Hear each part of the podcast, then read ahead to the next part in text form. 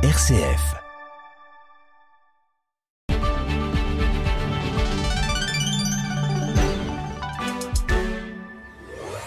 À 18h10, c'est dans le 18-19 ce soir les coulisses des écuries de la Roche dans l'Ain, un concert caritatif à tonnes et un bracelet antidouleur d'une start-up grenobloise.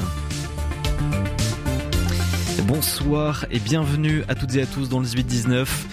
Vous souffrez peut-être de douleurs chroniques comme 12 millions de Français, eh bien s'il vous suffisait de mettre un bracelet antidouleur, une start-up grenobloise vient de l'inventer et on vous en parle avec son fondateur dans l'écho des territoires. Ce sera à 18h40 tout à l'heure. À 18h30, l'actu régionale, ce sera avec Johan Fraisse. Bonsoir Johan. Bonsoir Corentin. Allez, bonsoir à toutes et à tous. 238 nouvelles brigades de gendarmerie partout en France. Promesse de campagne tenue aujourd'hui pour le président de la République.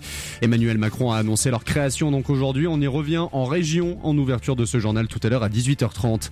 Et une prison d'ailleurs de notre région n'est plus en état de fonctionner correctement. Retour sur ce rapport autour de la surpopulation carcérale à Grenoble-Vars. Une situation critique que nous vous expliquons en tout début d'édition également tout à l'heure. Et demain, le monde agricole investit la grande halle d'Auvergne. Oui, le sommet de l'élevage à Clermont, le premier pour le nouveau président du premier syndicat agricole français que vous entendrez aussi tout à l'heure dans notre journal. Mais allez, avant cette édition, l'âge n'est qu'un nombre, une différence numérique, un rapport et un lien intergénérationnel que nous explorons avec votre invité du soir, Quentin. Et oui, à l'occasion de la Semaine Bleue, la Semaine nationale des retraités et personnes âgées, on se penche sur le nouveau rapport de l'Association des petits frères des pauvres sur les liens intergénérationnels. Allez, c'est parti. Le 18-19, en région Auvergne-Rhône-Alpes, une émission présentée par Corentin Dubois. Fabrice Bruyère, bonsoir. Bonsoir. Merci d'être avec nous. Vous êtes le directeur régional donc de l'association des petits frères des pauvres en Auvergne-Rhône-Alpes et donc c'est cette semaine spéciale. Donc vous sortez votre rapport justement un peu chaque année un rapport important sur ce lien intergénérationnel hein, notamment puisque ça fait partie intégrante vous de vos actions, de vos missions avec tous ces bénévoles qui travaillent euh, en région plus de 1000, vous me disiez, euh, bénévoles en, région Auvergne-Rhône-Alpes. Tout à fait, 1644 euh, bénévoles en région. Avec là aussi un lien euh, entre des plus jeunes et des plus vieux. Tout à fait. Nous accueillons, en tout cas sur 2022, on a accueilli 22% de bénévoles de moins de 30 ans et 8% d'étudiants, ce qui est assez notoire sur l'ensemble de la région. Et déjà qu'on parle génération, c'est quoi même relation, lien intergénérationnel C'est entre quelles générations Puisque on a vite cette image euh, des très jeunes, euh, on va dire, et des très vieux, avec euh, voilà la personne âgée, la, la grand-mère et le petit-fils ou la, la petite fille. C'est pas que ça, lien intergénérationnel? Non, je dirais que c'est la rencontre de tous les âges. C'est ça qui est important de pouvoir mailler toutes les générations entre elles. Euh, notamment sur euh, euh, la question aussi des personnes très âgées qui ont encore des choses à dire, qui ont encore des choses à transmettre auprès des auprès des plus jeunes.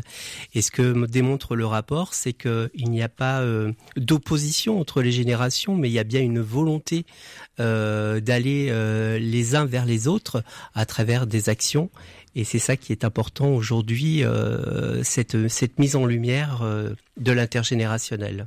Et pourquoi justement mettre en lumière ce lien intergénérationnel dans ce rapport-là?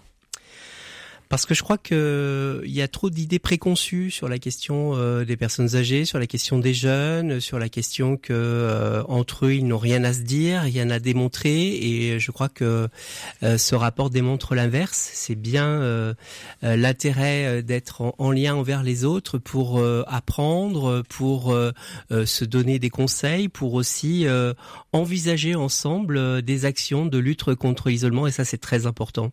Et on sent justement, ouais, vous le dites, hein, cette volonté de créer ce lien entre les générations hein, dans, dans ce rapport. Mais est-ce que ces liens se perdent malgré tout? Disons que les liens peuvent se distendre. Euh, c'est pour ça que c'est important que euh, une association comme les Tifras des pauvres puisse euh, être en, action avec l'ensemble de la population pour agir contre l'isolement. évidemment, il y a plein d'autres d'autres associations et notamment des associations qui œuvrent pour la jeunesse, qui sont aussi en écho par rapport à la question de l'isolement des personnes âgées. Et l'intérêt, c'est de pouvoir se rencontrer et de pouvoir construire des actions ensemble. Hmm, on a par exemple un, chiffre 56% des 18-30 ans qui estiment ne pas voir suffisamment ses euh, grands-parents. Euh, comment on explique aussi euh, tous ces facteurs-là? Bien, le, aujourd'hui en France, l'isolement concerne les personnes âgées, mais il concerne aussi les jeunes. Euh, des jeunes euh, vont faire leurs études plus loin, sont plus éloignés de leur euh, tissu familial, et euh, souvent ils ne savent pas trop comment rentrer en lien avec avec les autres. D'où l'importance de l'engagement, par exemple bénévole, mais aussi de créer des tiers lieux, des lieux de, de rencontre où l'ensemble de la population peut échanger et co-construire ensemble. Ça, c'est très important. Aujourd'hui, euh, l'intérêt, c'est euh, vieux et jeune, qu'est-ce qu'on fait ensemble et qu'est-ce qu'on peut se raconter et qu'est-ce qu'on peut inventer ensemble? Parce que l'enjeu de la vieillesse va croissant. Euh, donc ça c'est aussi un, enjeu très fort. en Auvergne-Rhône-Alpes, en, 2050, il y aura 6 personnes de plus de 65 ans pour 5 jeunes de moins de 20 ans dans la région. Donc c'est un enjeu d'aujourd'hui et un enjeu de demain. Hmm, c'est important et, vous le mettez dans, dans, le rapport aussi, donc cet éloignement géographique et aussi cette précarité euh, qui, on, le voit, grandit chaque année, euh, surtout ces dernières années, en, particulier avec les multiples crises. Comment la précarité euh, éloigne aussi ces générations? Ben, la précarité fait que les gens ont, ont moins de, de moyens pour consommer pour entrer en lien avec euh, avec d'autres par exemple aller boire un café hein, euh, les lieux euh, pour boire un café sont aussi des lieux pour pour échanger. Et quand il n'y a pas bah, 5 euros 4 euros pour boire un verre et échanger on s'isole davantage qu'on soit jeune ou qu'on soit personne âgée. Et après il y a aussi une question notamment dans les territoires ruraux mais aussi dans les zones sensibles une question aussi de fierté. C'est difficile de dire qu'on est en précarité aujourd'hui en France. C'est difficile d'être mmh. montré du doigt, qu'on soit jeune ou qu'on soit euh, personne âgée. Euh, donc c'est important de garder ce lien et de garder cette, euh, cette envie de rencontrer l'autre et d'imaginer des possibles pour que les gens se rencontrent, même des gens qui sont en précarité financière. Est-ce qu'il y a eu un lien aussi avec la crise sanitaire? Est-ce que ça a eu un impact négatif ou positif justement sur ce lien intergénérationnel? Ce qui est intéressant pendant la crise, c'est que les jeunes se sont engagés spontanément euh, malgré que euh, en 2020, tout au début de la crise, euh, les personnes âgées étaient plutôt montrées du doigt en disant que c'était eux qui transmettaient la, la, Covid. Mais finalement, beaucoup de jeunes, et notamment des jeunes actifs aussi, des 30-40 ans, qui se sont engagés auprès de, auprès de l'association et qui ont maintenu cet engagement-là.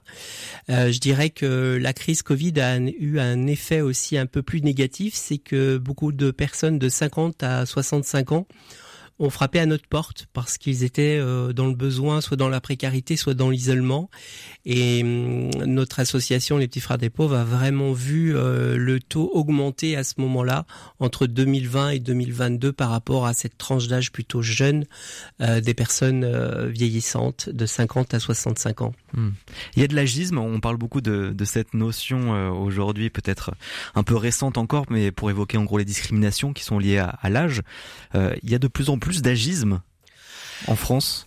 Je sais pas s'il y en a de plus en plus. En tout cas, il y en a. C'est une, c'est une réalité. C'est pour ça que l'association des petits frères des pauvres a mis en place un, un dispositif qui s'appelle Génération Lien, où on intervient dans les classes de cinquième, dans les collèges, pour euh, parler justement de ce qu'est l'agisme, de, des deux côtés, euh, une compréhension de l'agisme, et ensuite sur un deuxième temps, euh, ce que euh, le vieillissement euh, permet et peut permettre pour, pour agir ensemble et euh, et, avancer ensemble pour préserver les liens intergénérationnels parce que c'est très important. Hmm. Vous, justement, c'est votre mission, créer des actions, euh, créer ce lien intergénérationnel. Il y a plusieurs solutions pour recréer du lien aujourd'hui? Oui, je dirais que tout simplement à travers euh, des échanges autour de la parole, autour de temps euh, conviviaux, autour d'actions euh, à travers Noël, à travers les vacances, de multiplier les lieux de rencontres à travers les centres sociaux au sein de notre association. Ça passe beaucoup pour l'engagement, notamment bénévole? Oui, ça passe par l'engagement bénévole et puis ça, ça passe aussi par euh, l'engagement citoyen, c'est-à-dire d'avoir une bienveillance les uns envers les autres et surtout ne pas avoir peur de l'autre. C'est pas parce que euh, on est jeune qu'une personne âgée euh, va avoir un regard plutôt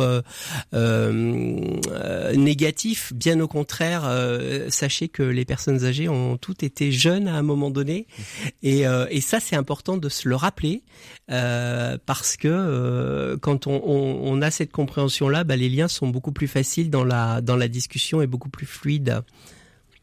Oui, et justement, il y a aussi ces colocations intergénérationnelles qu'on voit de plus en plus apparaître. On va parler de ça avec, euh, avec Johan Fraisse. Bonsoir Monsieur Bruyère, merci d'être avec nous ce soir.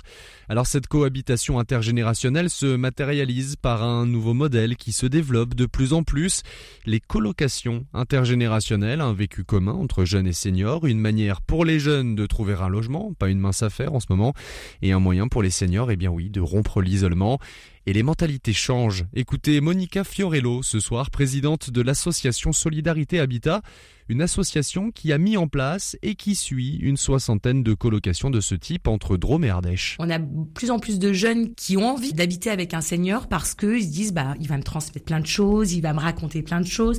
Il y a, tout ce savoir en fait qu'ils ont euh, qui est à transmettre et pareil euh, du côté euh, des seniors, ils peuvent avoir des préjugés sur les jeunes et finalement je trouve que à chaque fois que je fais des bilans moi avec les ah mais j'ai appris plein de choses sur l'alimentation parce que bah voilà aujourd'hui il y a y a plus en plus de véganes des personnes qui mangent pas de produits laitiers. Et en fait, ils apprennent. Donc, du coup, le jeune va cuisiner aussi euh, à sa façon à lui et ils vont découvrir euh, plein de choses à travers les jeunes. Donc carrément, je trouve ça, ça évolue énormément et heureusement. Alors une cohabitation, oui, mais aussi et surtout un apprentissage de chaque instant, une manière de se nourrir entre générations.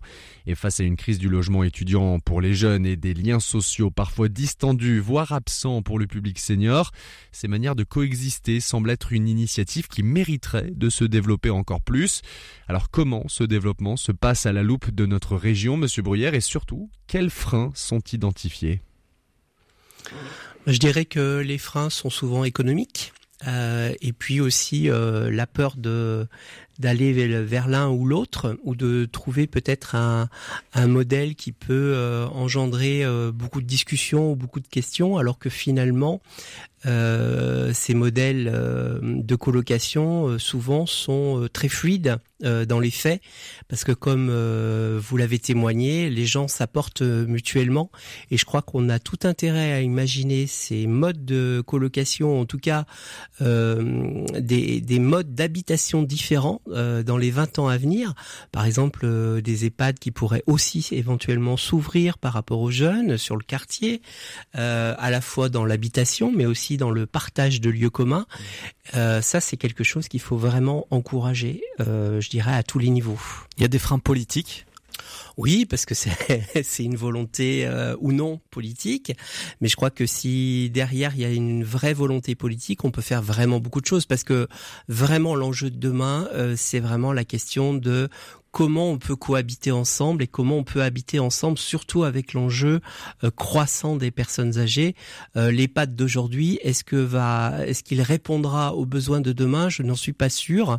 Bien sûr, sur la question de la dépendance, c'est une, c'est un, un, outil euh, hyper intéressant, mais sur la, la question de l'avant-dépendance et puis même pourquoi pas sur la question de la dépendance, on peut aussi hein, innover, inventer des choses. Hum, et puis la question de la fin de vie aussi est revenue, bien sûr dans les débats d'actualité et continuera d'ailleurs dans les prochains mois euh, aussi.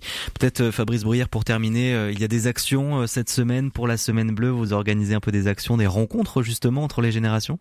Oui, il y a beaucoup beaucoup d'actions sur sur la région Auvergne-Rhône-Alpes et je remercie les équipes bénévoles de s'être engagées dans cette dynamique-là hein, puisque la thématique c'est vieillir ensemble une chance à cultiver. Mmh. Donc il y en a un petit peu partout, l'intérêt c'est à la fois des temps conviviaux, des espaces d'échange, euh, des échanges, des espaces de rencontres, hmm. à la fois euh, conduits par les petits frères des pauvres et aussi beaucoup d'actions euh, partenariales parce que c'est très important le partenariat pour lutter contre l'isolement des personnes âgées. Et on peut aller sur votre site pour avoir toutes les infos sur petits frères des pauvres au pluriel.fr. Merci beaucoup à vous Fabrice Bruyère d'avoir été avec nous, directeur régional donc de, des petits frères des pauvres. Accueillir sans condition et gratuitement des jeunes gens abandonnés par la société. Leur transmettre l'évangile et une scolarité, c'était le projet du bienheureux Antoine Chevrier. Il a créé à la fin du 19e siècle l'Institut du Prado à Lyon. Depuis, le Prado est devenu notamment une association qui perpétue l'héritage du Père Chevrier. Une association incontournable en France dans la protection de l'enfance, l'insertion par l'activité économique. L'histoire du Prado, c'est avec Charlotte Mongibaud. Cette histoire commence en 1866. Le père Antoine Chevrier fonde l'Institut du Prado dans le quartier ouvrier et très pauvre de la Guillotière à Lyon. Il rachète une salle de bal qu'il va transformer en chapelle. Dix ans plus tôt, le père Chevrier a eu un déclic, dit Rougerie, père du Prado. Inondation en 1856 où le Rhône est sorti de son lit et qui a euh, ravagé euh, un certain nombre de maisons. Et le père Chevrier est parti en barque apporter le secours, alimentation, couverture à toute cette population. Et là, il a vraiment pris conscience de la grande pauvreté dans laquelle se trouvait la population de la Guillotière. Et donc, pour commencer son œuvre, il achète cet ancien bal dans lequel on va rentrer puisque cette salle est devenue une chapelle. On trouve encore les piliers hein, de ce bal et donc au centre, il a fait cette chapelle et sur les deux côtés, il a fait une crèche. Les personnages sont de taille humaine hein, et le mystère de la rédemption avec ce tombeau où le Christ est mis au tombeau. Et à partir de ces trois lieux, il permettra à des enfants d'accéder à la connaissance de Dieu et de faire leur première communion. Après la construction de la chapelle, Antoine Chevrier construit des salles de classe, des dortoirs. Autre vestige de cette époque, la chambre d'Antoine Chevrier, encore en l'état, dans laquelle il a beaucoup écrit sur sa pédagogie. Alors à son époque, les enfants euh, travaillaient dès l'âge de 8-9 ans. Et le père Chevrier va prendre pendant six mois des garçons et des filles gratuitement elle va leur permettre de découvrir l'évangile et surtout de devenir amis du Christ. Et il leur permettra aussi d'apprendre à lire et à écrire. Et comme il dit, quand ils ont retrouvé ce sentiment d'être aimés par Dieu, de connaître leur dignité d'enfant de Dieu, alors je les rends au monde. Une pédagogie aussi de la douceur, sans frapper les enfants, ce qui était alors inédit. Il disait, je préfère une maison où il y a un peu de désordre, mais où règne l'amour. Après la mort du bienheureux Antoine Chevrier, l'œuvre continue et dans les années 1940, l'Institut se structure en association protection de l'enfance, protection judiciaire de la jeunesse ou encore insertion par l'activité économique. Il y a aujourd'hui 35 structures, plus de 500 salariés. Denis Poinat, président. Quel est le projet pédagogique aujourd'hui de ces différentes instances? Alors le projet pédagogique, il se résumerait avec plusieurs mots. Le premier, c'est accueillir. Il faut d'abord donner un toit, un lieu sécurisant pour un enfant, donc c'est accueillir. Après, c'est offrir une formation aux jeunes, c'est-à-dire des lieux où ils peuvent intellectuellement se former, acquérir des compétences pour être autonomes plus tard. Et puis, il y a un autre verbe qui est très important, c'est insérer c'est-à-dire insérer comme citoyen, comme euh, jeune dans la société. Et puis il y a une autre valeur importante qui est une, valeur héritage aussi, qui est celle de l'accueil inconditionnel de tous les enfants. Oui, alors c'est sans doute une des valeurs les plus difficiles à vivre puisqu'il y a parfois des réalités où on a beaucoup de peine à être euh, en capacité d'accueillir, mais dans cet accueil inconditionnel, ça veut dire que avant d'accueillir, on dit je vais tout faire pour t'accueillir. Ça veut dire que quels profils sont accueillis euh, dans l'association du Prado? Alors, on a tous les jeunes qui relèvent de la, ce qu'on appelle la protection de l'enfance, c'est-à-dire des jeunes qui sont placés par euh, décision soit d'un juge, soit une décision administrative. Et puis, on a des jeunes qui viennent par euh, d'autres voies qui sont les jeunes porteurs de handicap, qui sont des handicaps plus liés au comportement des handicaps euh, sociaux lourds qui leur euh, interdisent en fond d'accéder des écoles. Ils n'arrivent pas à, s'intégrer dans ces lieux-là. Aujourd'hui, l'héritage d'Antoine Chevrier est plus que jamais vivant dans les bâtiments où est né l'Institut du Prado. Il y a un ITEP. Les explications de Françoise Impéry, elle est directrice générale du Prado. C'est un institut thérapeutique et pédagogique qui permet à des jeunes qui sont en situation d'exclusion scolaire de reprendre euh, des apprentissages par le biais de relations très individualisées avec l'enseignant. Comment résonne l'héritage du père euh, Chevrier ici dans la mission que porte l'association, dans cette ITEP par exemple? Alors, je vais dire déjà, c'est vraiment l'éducation. Je pense que on est un acteur important de l'éducation.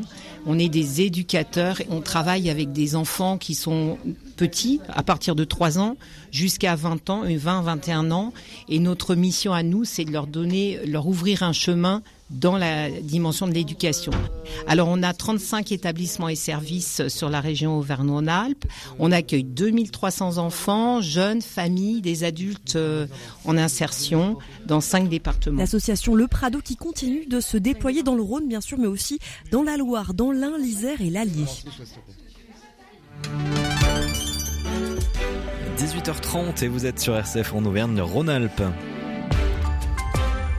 le journal avec Johan Fraisse. Bonsoir Johan. Et bonsoir Corentin, bonsoir à toutes et à tous. Elles devaient être 200 finalement, elles seront 238. 238 nouvelles brigades de gendarmerie, annonce présidentielle du jour et des créations dans notre région, vous l'entendrez. Mais la loi et les sanctions doivent évoluer pour ne pas enrayer complètement le système carcéral. La surpopulation plus que jamais un sujet au sein du centre pénitentiaire de Vars près de Grenoble. Et le monde rural au sein, oui, de la Grande Halle, le sommet de l'élevage s'ouvre dès demain à Clermont. Et nos terres agricoles devraient avoir un peu d'eau demain. Oui, quelques averses prévues sur la région l'après-midi, mais le soleil devrait malgré tout illuminer une bonne partie de notre journée. On fait le point en fin d'édition.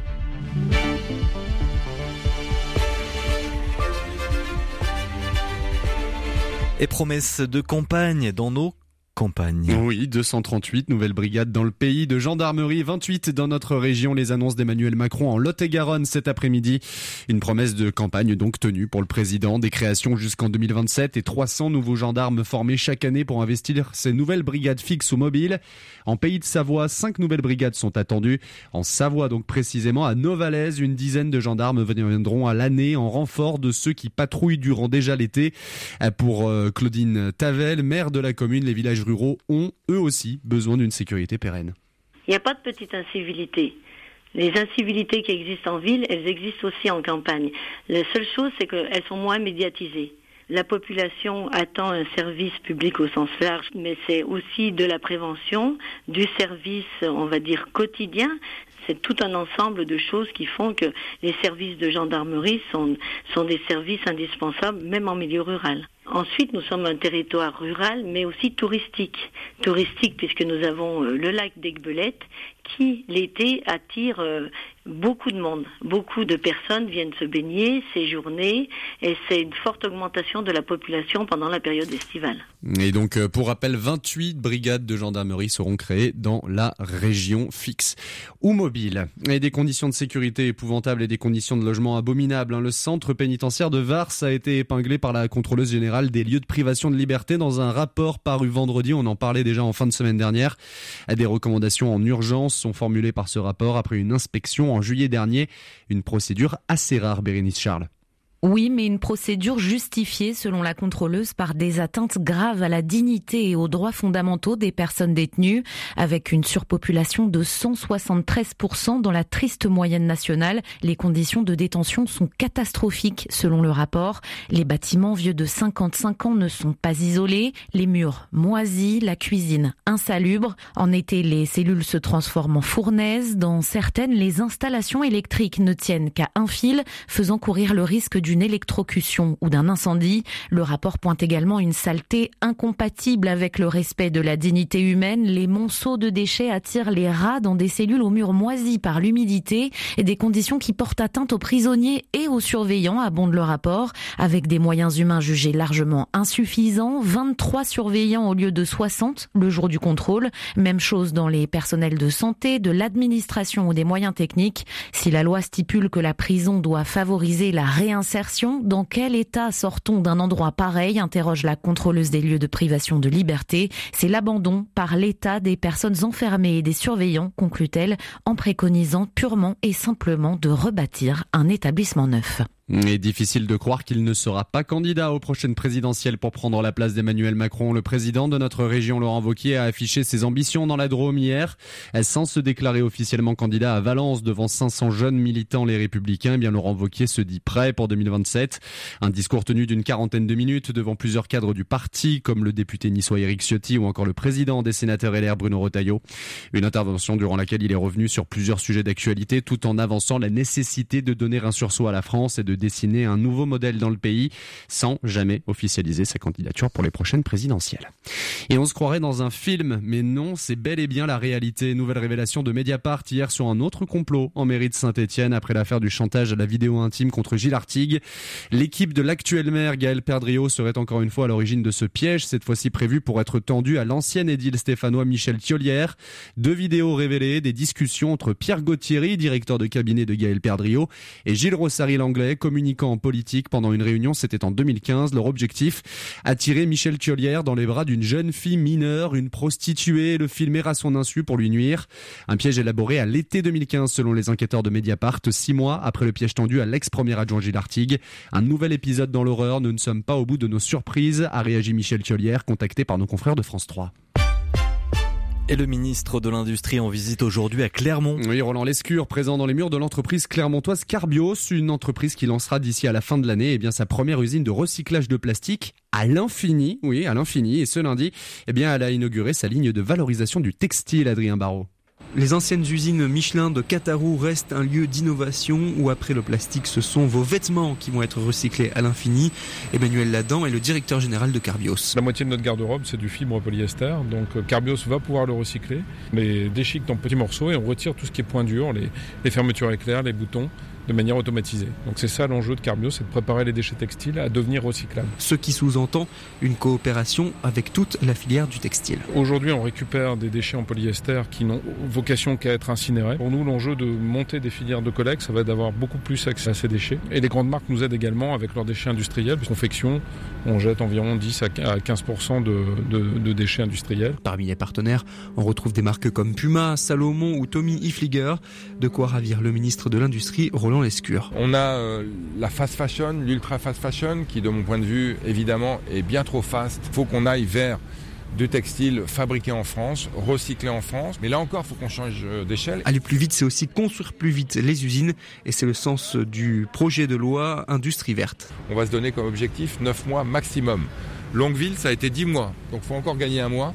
Mais je pense qu'on a une exception ici qui doit devenir la règle et d'accélérer euh, les installations de manière à ce qu'on aille vite et bien. Et l'usine Carbios de Longue-la-Ville en Meurthe-et-Moselle doit ouvrir d'ici 2025 et le monde rural à la Grande Halle. Oui, le sommet de l'élevage s'ouvre demain à la Grande Halle d'Auvergne de Clermont-Ferrand jusque vendredi. Il y a quelques jours de ce grand rendez-vous pour le monde rural, eh bien un homme fort du système agricole s'est présenté dans l'Allier un peu plus au nord.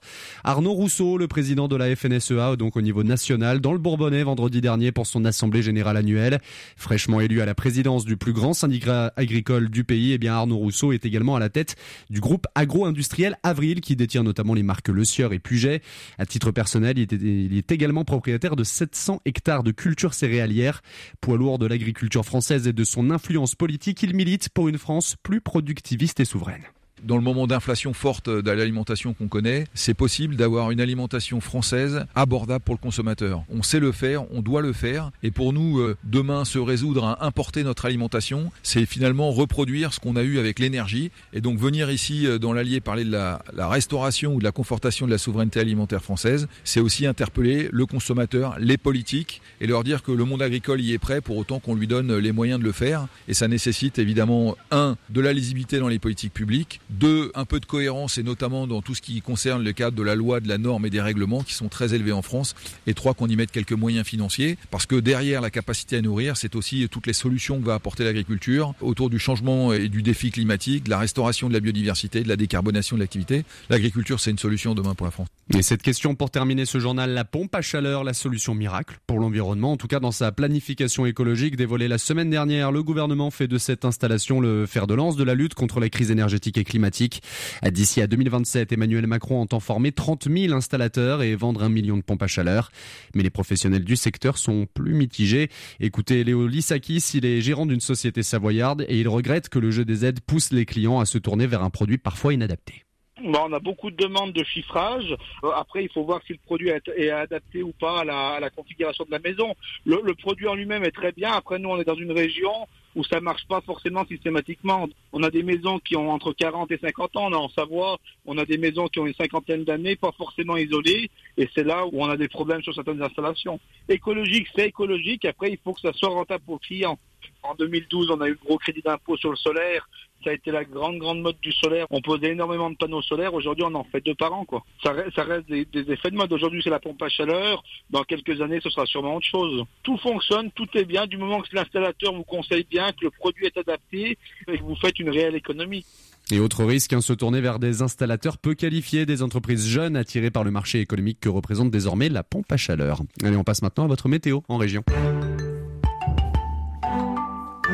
Et la météo qui nous laisse entrevoir quelques gouttes euh, de pluie. Oui, enfin, vous me direz, hein, les trois quarts nord-ouest de notre région pourraient voir en effet quelques averses irriguées nos sols qui en ont bien besoin, une humidité ambiante qui fait chuter un peu les températures, mais vraiment rien qu'un peu. Hmm.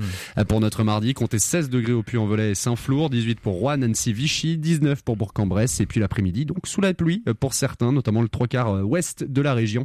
24 pour Chambéry et Annonay, 25 pour Clermont et Saint-Étienne, qui donc devraient connaître quelques épisodes pluvieux comme dans l'Allier, et donc jusqu'à 26 pour Valence et Lyon. Merci Johan. L'actualité ce sera aussi à 19h avec Baptiste Madinier.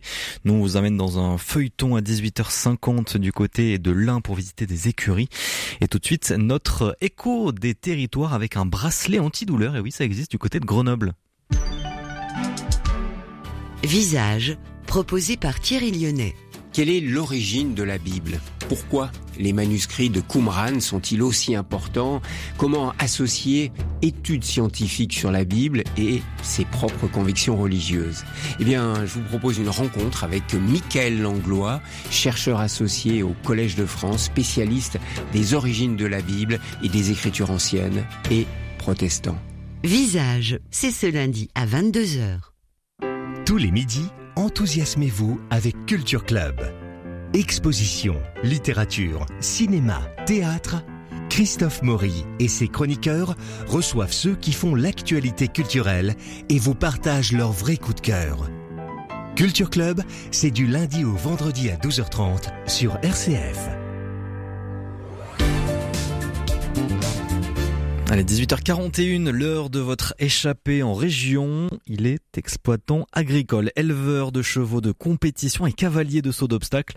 Un portrait atypique d'un amoureux des équidés. Dans le feuilleton de la semaine, notre reporter Xavier Jacquet nous fait entrer dans les coulisses de l'écurie de Julien Gonin. Premier épisode dans 9 minutes. Mais d'abord, pour ouvrir cette échappée en région, l'écho des territoires avec une question ce soir. Et si un bracelet pouvait calmer vos douleurs, articulations, maux de tête, problèmes de sommeil, vous faites peut-être partie des 12 millions de personnes qui souffrent de douleurs chroniques. Une start-up grenobloise spécialisée dans la health tech, la technologie appliquée à la santé, a développé un bracelet antidouleur. C'est très sérieux, ça se passe chez Remedy Labs et surtout ça représente une tendance croissante dans la sphère médicale, une tendance qui se joue notamment à Grenoble et en Isère depuis plusieurs années. Bérénice Charles, vous recevez David Crousier, le fondateur et directeur scientifique de Remedy Labs. Bonjour David Crousier. Bonjour. Vous avez mis au point un bracelet stimulateur d'endorphine, un bracelet antidouleur en quelque sorte. Est-ce que vous pouvez nous expliquer un peu le principe?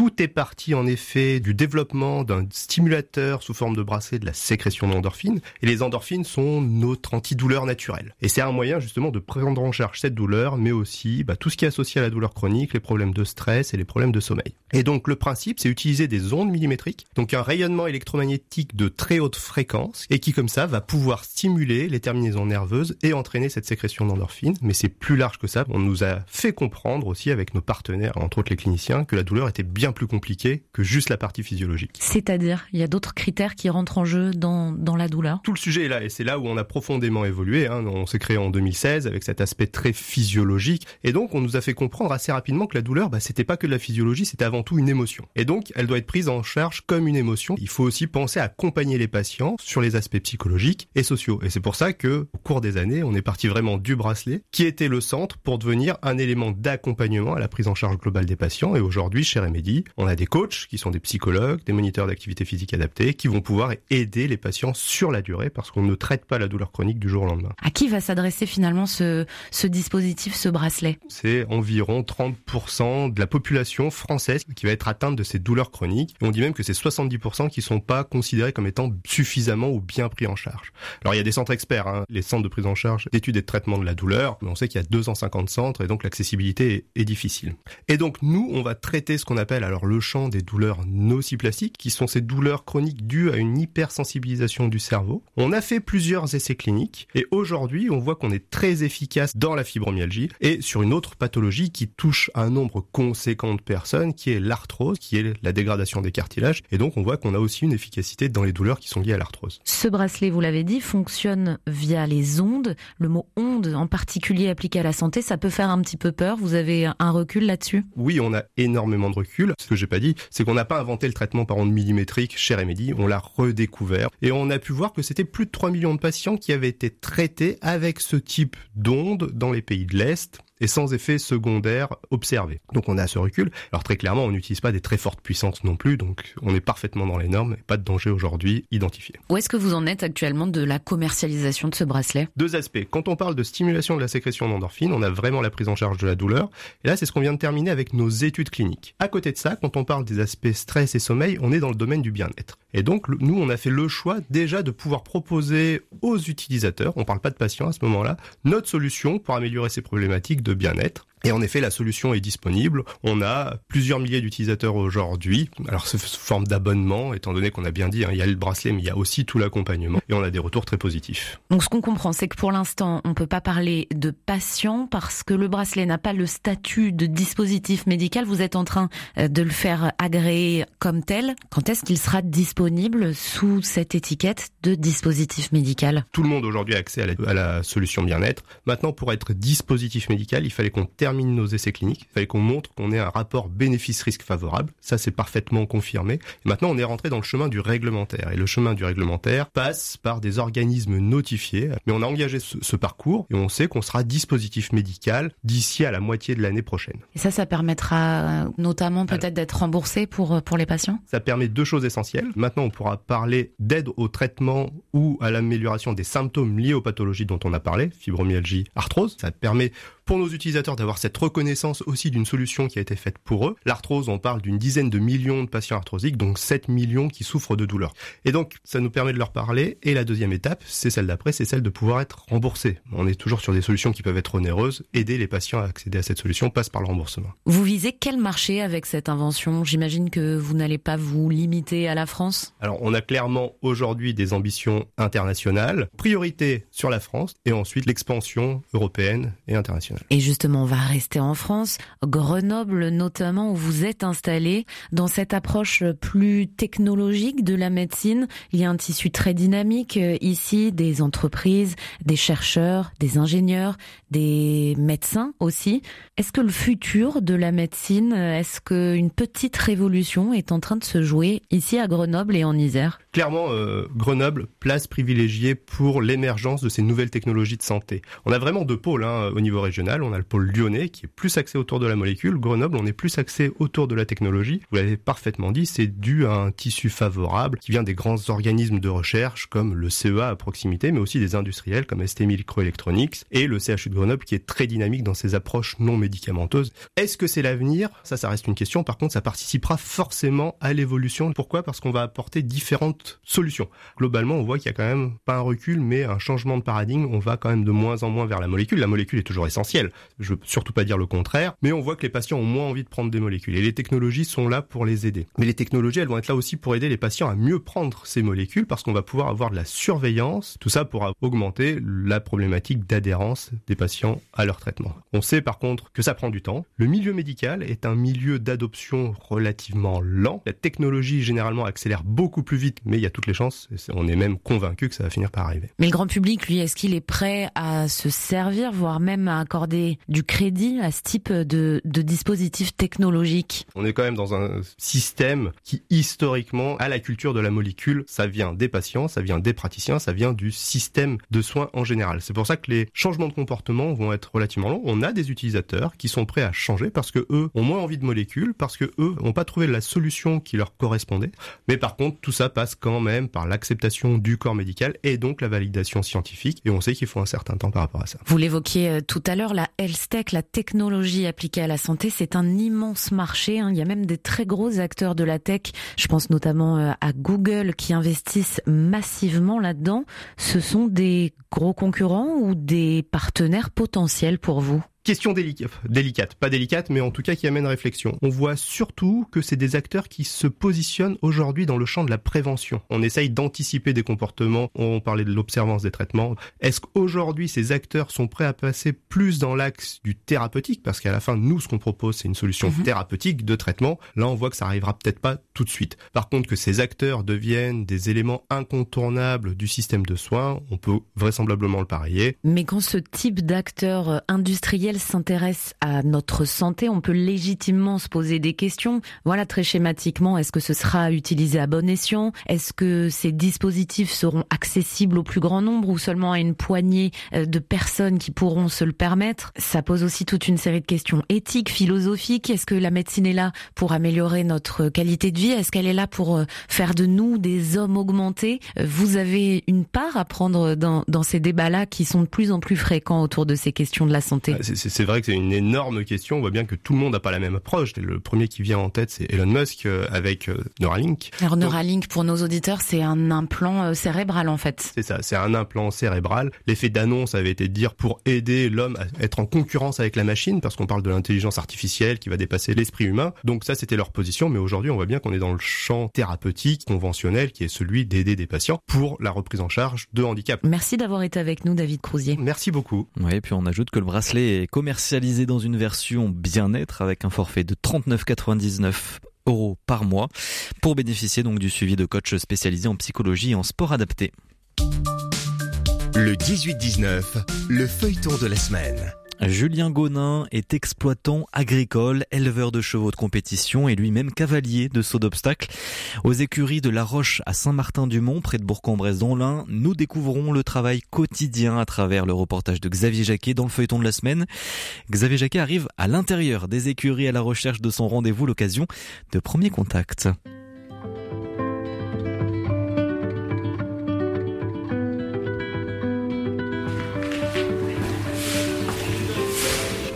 Bonjour madame. J'ai rendez-vous avec Julien Gonin, je fais un reportage ce matin. D'accord, et bien je vais pas tarder. Et vous Vous êtes euh, qui et quoi ici? Alors moi je suis chef d'écurie, Aurélie Raymond. Donc euh, Julien est toujours en concours, donc je suis celle qui reste toujours là moi par contre, qui garde la boutique pendant que le patron est, est parti gagner des sous. Et là on est dans l'allée centrale d'une des écuries ou de l'écurie? C'est les, les, écuries sont là. Il y a, donc il y a deux, il y a deux allées. Donc euh, souvent l'hiver c'est tout plein.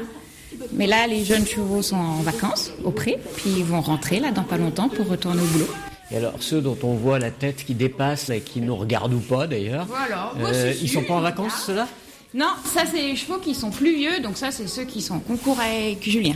Là ils rentrent de Belgique, donc là ça Petit déjeuner. Ah, on mange pas ma bonnette du micro, s'il te plaît. Ah oui, oui, bah oui, ils ont l'habitude des sucres et des carottes, donc dès que vous tendez quelque chose, eh ils vont croire que ça se mange. Ma bonnette ressemble plutôt à une fraise tagada. Ce sont des juments ou des... Il y a les deux. Il y a des juments, il y a des hongres. Alors des hongres, c'est les mâles, mais qui sont castrés, voilà.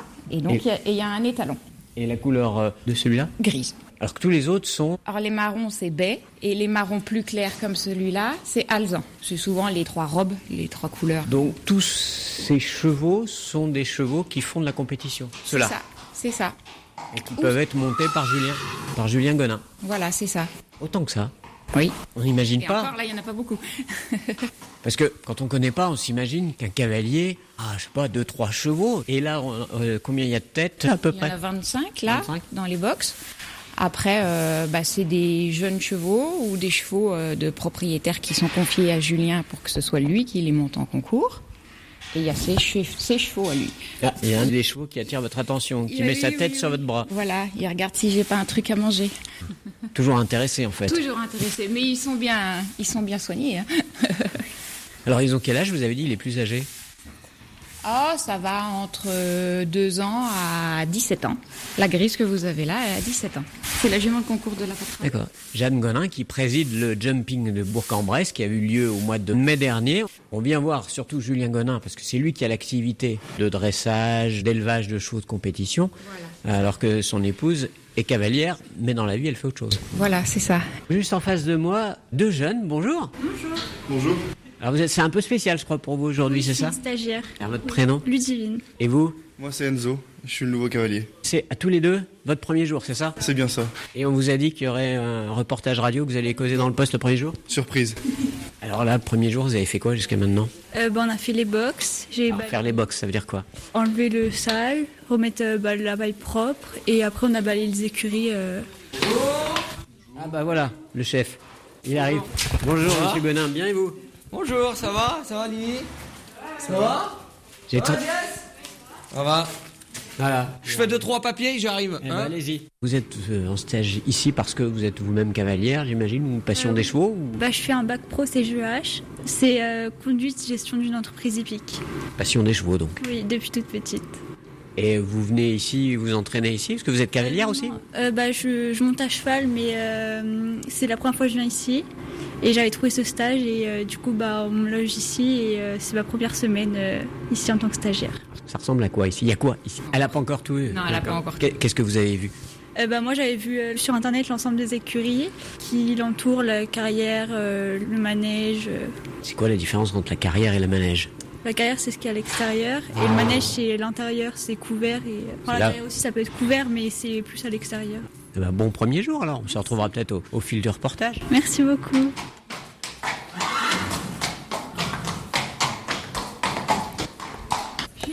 Faites la lessive. Oui, je fais la lessive. La lessive des affaires de concours. Des tapis de sel en général qu'on met sur les chevaux, euh, je les lave régulièrement pour euh, qu'ils soient bien propres et que ça blesse pas le dos des chevaux. Et le lundi, quand ils rentrent de concours, il y a toute la lessive, des bandes, des cotons qu'on met sur les pattes des chevaux, des tapis de sel, des bonnets, euh, pour que ça reparte propre euh, pour mercredi ou jeudi, quand il repartira dans un autre concours. Et madame, Jeanne Gonin, elle, elle est aussi en concours tous les week-ends? Non, elle est moins en concours tous les week-ends, parce qu'elle a son boulot aussi à côté, mais elle essaye d'y aller le plus souvent possible, oui. Et alors, il a gagné quelque chose ce week-end? Oui, il a gagné. Il a fait deuxième d'une grosse épreuve et il a fait des bons résultats dans les autres épreuves aussi. Dans les écuries de Julien Gonin, Saint-Martin-du-Mont, près de Bourg-en-Bresse, dont l'un nous y retrouverons. Xavier Jacquet demain avec Julien Gonin, justement, qui euh, nous a échappé. Il sera là euh, dans l'une de ses nombreuses apparitions, disparitions, tant il a de choses à faire quand il est euh, sur son exploitation. Police, M, Queen, Lady Gaga ou Sister Act réunis le temps d'une soirée en un seul et même endroit. Le chœur vocal composé de 60 choristes New Game part en live ce samedi à Tonne en Haute-Savoie. Ce sera au profit du secours populaire en concert donc caritatif hors norme qui redonne ses lettres de noblesse au gospel comme l'avait fait en son temps la comédie musicale Sister Act. On s'écoute un petit extrait de ce grand chœur.